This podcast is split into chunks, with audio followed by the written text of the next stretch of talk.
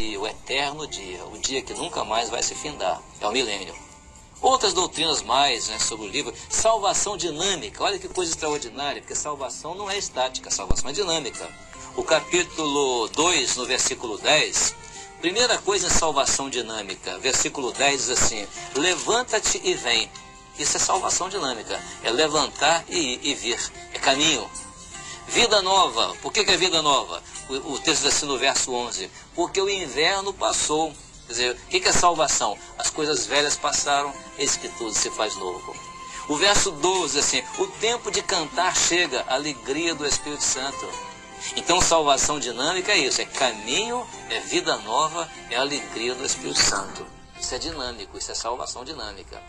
E nós vamos encontrar também, pastor José, no livro de Cantar de Salomão, algumas doutrinas que para nós reforçaram doutrinas que o Senhor já tinha nos mostrado antes.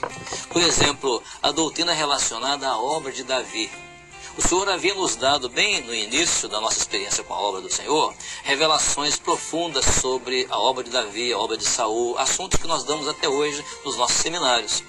E no livro de Cantares de Salomão, nós vamos encontrar lá no capítulo 4, no versículo 4, a expressão que diz assim: O teu pescoço é como a torre de Davi, edificada para pendurar armas. Mil escudos pendem dela, todos broquéis de valorosos. Olha que coisa extraordinária. Por que torre de Davi? O teu pescoço. É o, o, o, o rei Salomão está contemplando ali, né, na figura do noivo, né, a contemplação do noivo à noiva. Então ele está vendo o que? O pescoço. O que é o pescoço? O pescoço é a ligação entre cabeça e corpo. A obra do Espírito Santo que o Senhor nos revelou é exatamente uma obra assim, em que nós entendemos o que é Jesus como cabeça e o que é a igreja como corpo. Um corpo cujo comando vem do cérebro, vem do cabeça. E é nesse entendimento que estão pendurados os mil broquéis de valorosos, ou seja, as grandes vitórias da igreja, porque a, torre de Davi era para isso. De lá da torre de Davi, o rei Davi contemplava toda a cidade, via de longe os inimigos que vinham de longe. Era um lugar estratégico. Então, o entendimento de obra como corpo é um entendimento estratégico para servir de broquel, de escudo, para não deixar penetrar aquilo que vem de fora. Então nós descobrimos aqui no, no, no, nessa expressão algo que veio acrescentar a nós muito sobre a doutrina de corpo e sobre a doutrina da obra de Davi. Né? O que é a obra de Davi? Que é a obra que é, simboliza a obra do Espírito Santo. Porque Davi foi aquele homem que a palavra de Deus diz que Deus achou Davi, né? achei Davi, homem segundo o meu coração e que fará toda a minha vontade. Por exemplo, o capítulo 4 de Cantar de Salomão, a doutrina ali é corpo é a descrição do corpo, a maneira como o Senhor Jesus quer ver a igreja quando ele vier para arrebatá-la. Eis que és formosa, amiga minha. Os teus olhos são como os das pombas. Ele descreve os olhos, o cabelo, os dentes e vai descrevendo o corpo. Então usa uma linguagem ali até de um caráter, é, humanamente falando, um caráter íntimo, mas que fala de uma igreja uma igreja que está cujo perfil que agrada ao Senhor é ela ser corpo de Cristo. E essa igreja, corpo de Cristo, é que Jesus virá para arrebatá-la. Então, é a doutrina de corpo que está ali. Outra doutrina notável também é a doutrina é, relacionada à consulta à palavra. Capítulo 3, versículo 8. Você pega o versículo 8, olha que coisa maravilhosa no capítulo 3, versículo 8, quando diz assim: todos armados de espada, destros na guerra, cada um com a sua espada à cinta, por causa dos temores noturnos. Por que, que nós consultamos a palavra? Para buscar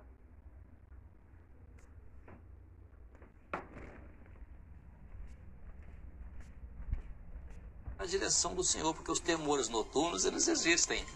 Mas nós abrimos a palavra e a palavra é lâmpada para os nossos pés, é a luz para o nosso caminho. E o Senhor então nos mostra, ele clareia, né? ele, ele, ele torna claras as coisas. Então a palavra. E aqui é usada a espada, destros na espada. O servo abriu a palavra, entendeu o que o Senhor está falando, isso é a destreza. Espada à cinta, o que é espada à cinta? É o caminhar na revelação do Espírito Santo. É o servo que consulta as coisas ao Senhor.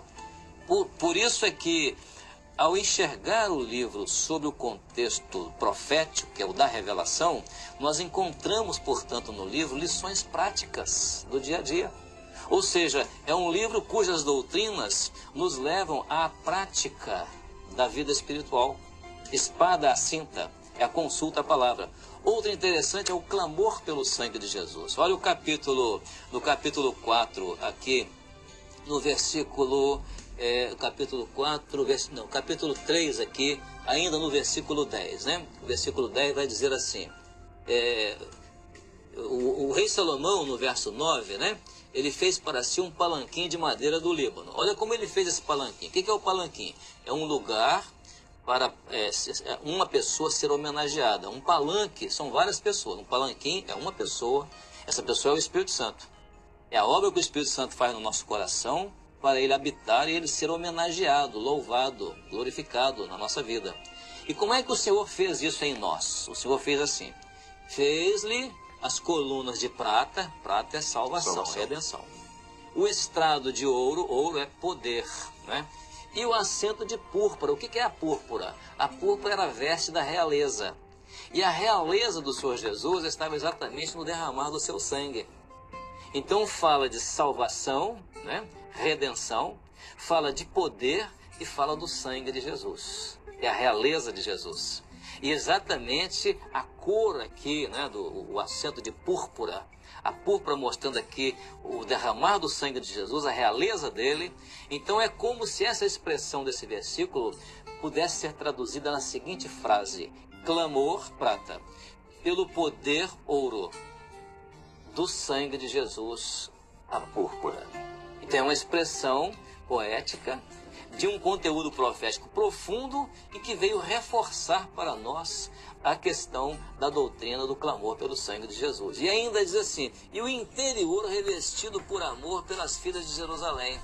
Que amor é esse? Esse amor é o Espírito Santo, é o sangue é a ação do Espírito Santo no nosso interior, capaz, né, de nos tornar, que nos torna capazes, né, de receber esse amor do Senhor, a ação do Espírito Santo na nossa vida. Então, há várias outras, outras doutrinas, por exemplo, os recursos da graça. Tem muito aqui sobre a oração, sobre a madrugada. Então, tem várias doutrinas, né, que o livro fala aqui é, a respeito deste, deste assunto, né? que é doutrinas que, com as quais nós nos identificamos né? na obra do Espírito Santo. Então, aqui está o capítulo 3, verso 10, sobre o clamor, né?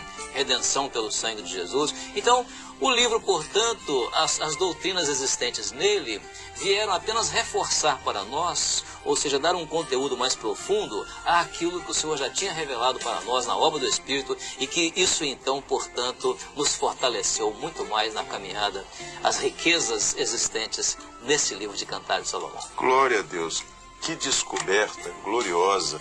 Glória a Deus. É, e descoberta no sentido próprio da revelação, ou seja, algo que foi descoberto porque o Espírito Santo de Deus aprove a ele revelar Amém. essas riquezas, essas maravilhas, esses mistérios que estão contidos na Bíblia, de forma especial aqui no livro de Cantares Salomão. E olha, eu quero dizer a você que a obra do Deus, a obra do Senhor, ela é assim.